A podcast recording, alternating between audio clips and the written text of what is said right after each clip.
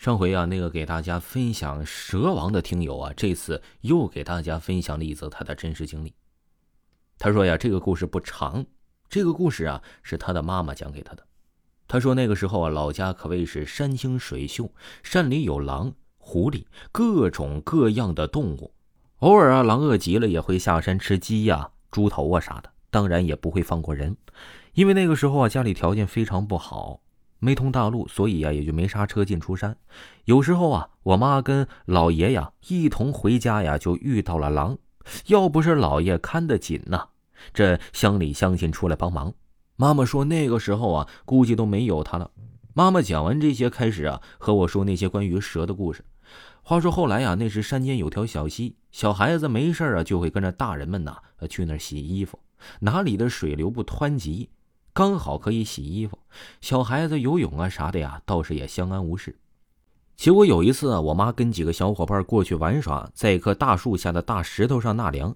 突然有一个小伙伴说呀：“你们快看哈，我可以飞！”说来也奇怪，众人回头看呢，只见那个女玩伴真的就飞了起来。好多人呢过去就试了试，有的飞起来一点，有的飞起来很多，大家玩的都不亦乐乎。就这样待了一会儿啊，也该到吃饭点了。他们就相遇回家，毕竟啊，山里有狼有狐狸，太阳都快下山了，怕迟则生变，他们就回去了。也不知道是不是那个玩伴跟大人们说了这个事儿，说完大人们也不当回事儿。就这样过了几天，小伙伴们又去小溪那里玩。那天呢，这是阳光明媚，小溪边有人洗衣服，小孩子们呢就又在那棵大树下玩耍。玩着玩着，就有人飞了起来，旁边的大人一看呢，也是惊呼起来。大人们就说：“这孩子咋还会飞呢？”啊，他们就过去看了看，一看呢，是吓一跳，差点把妇女们吓得瘫坐在地上。只见那棵树上啊，有一个特别特别大的蛇。妈妈说，那个时候啊，他们顺着大人们手指的方向一看，就发现真有条大蛇在吸着那个小女孩。妇女们呢，是自知不是其对手，立马放下其手中的衣物，回村里找男人们帮忙。小孩们也赶紧拉着飞起来的小女孩就跑。没过多久啊，这一帮人跑过来了，再去那个大树下找，就找不到那条蛇了。后来呀，我妈听村里老人说，这普通蛇都是靠毒牙咬死猎物，然后缠着将其窒息而死。但是啊，那条长虫不一样。长虫，我妈老家对蛇的称呼，它只需要吸气就能把小点的动物吸到身边，然后将其呀缠绕致死。当时啊，也就是那长虫没有成精，吸力还不够大。小孩子嘛，再瘦啊，也都是瘦到几十斤，所以呀，只是把人吸到半空，并没有吸到嘴里啊。后来呀，人们也就没有再见过那条蛇，久而久之，也就慢慢的淡忘了。后来呀，那里有人承包了一个采石场，有一次开山炸石的时候啊，工人们清晰的看到一条十几米的大蛇从一块大青石下钻了出来，一溜烟儿。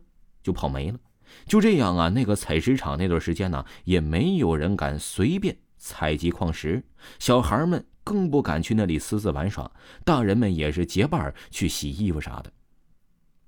这个听友啊，继续给大家分享了他的第二个故事。第二个故事啊，是发生在这个听友的妈妈身上的。他说呀，这个故事啊，是央求这个听友的妈妈讲给我的。那时候啊，我是爱听这种鬼怪蛇神的故事。我妈妈拗不过，只好讲给我听。除了这故事啊，还有一个关于这个听友姥姥姥爷的故事。老姥爷呀，就是这个听友姥爷的父亲。不知道你们那里啊是怎么叫的？就按我叫的来吧。话不多说，开讲。这个听友说呀，我妈依稀记得那个时候啊，这老爷呀一共有三个子女。我妈有个弟弟，有个姐姐，排行老二。妈妈说，那个时候啊，虽然总是摸高爬低，但是平时啊，因为条件问题，身体总是不好。妈妈说，那个时候山里的怪事多，像他这样身体素质的人，再加上年纪小，总会遇见不干净的东西。有一天呢，这妈妈中午睡醒，准备跟着姥爷去地里干活，走到一半的时候啊，她看见对面半山腰有人在搭棚子。那个时候啊，条件是非常艰苦，都是人们去山里捡大石，快点搭建猪棚。然后啊，我妈妈就是鬼使神差的，没有跟老爷继续走。她说呀，她就感觉好奇怪，那里呀，为啥没有人、没有棚搭在那么远的地方，也不怕狼吃了这些呀？而且啊，那些人穿的也是非常奇怪，穿的是花花绿绿的衣服，脸呢还真是看不清。有几个人呢，还冲着妈妈打招呼，叫她过去。然后啊，妈妈就对着他对面大喊：“你们为啥在那里搭猪棚啊？”对面一个劲儿的叫他过去，也没有说别的话。这个时候啊，老爷才回过神来，发现呢这听友的妈妈没跟上，就往回返回来找他的妈妈。结果呀，就看见他妈妈一个人在那里喊话，也是很懵。周边那些准备上山种地的人也停下来问他的妈妈：“说干啥呢？”他妈妈说：“呀，你们看不见有人在搭猪圈的吗？而且还向着我招手。”大人们摇摇头：“丫头，你说啥呢？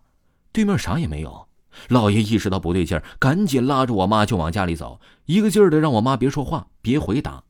就这样啊，我妈就被老爷拉回了家。后来呀，我妈依稀清楚的记得，她肯定是看见鬼了，因为大人们看不见，所以都说他骗人。但是啊，我妈妈说他根本那个时候身体啊就不好，见着这种东西也很正常。因为啊，他的爷爷也见过，还给他讲过，所以啊。这个听友的妈妈更加确信这件事了。就这样啊，他讲完了这个故事，又给他讲了关于呀他老姥爷的故事。听众朋友，本集播讲完毕，感谢您的收听。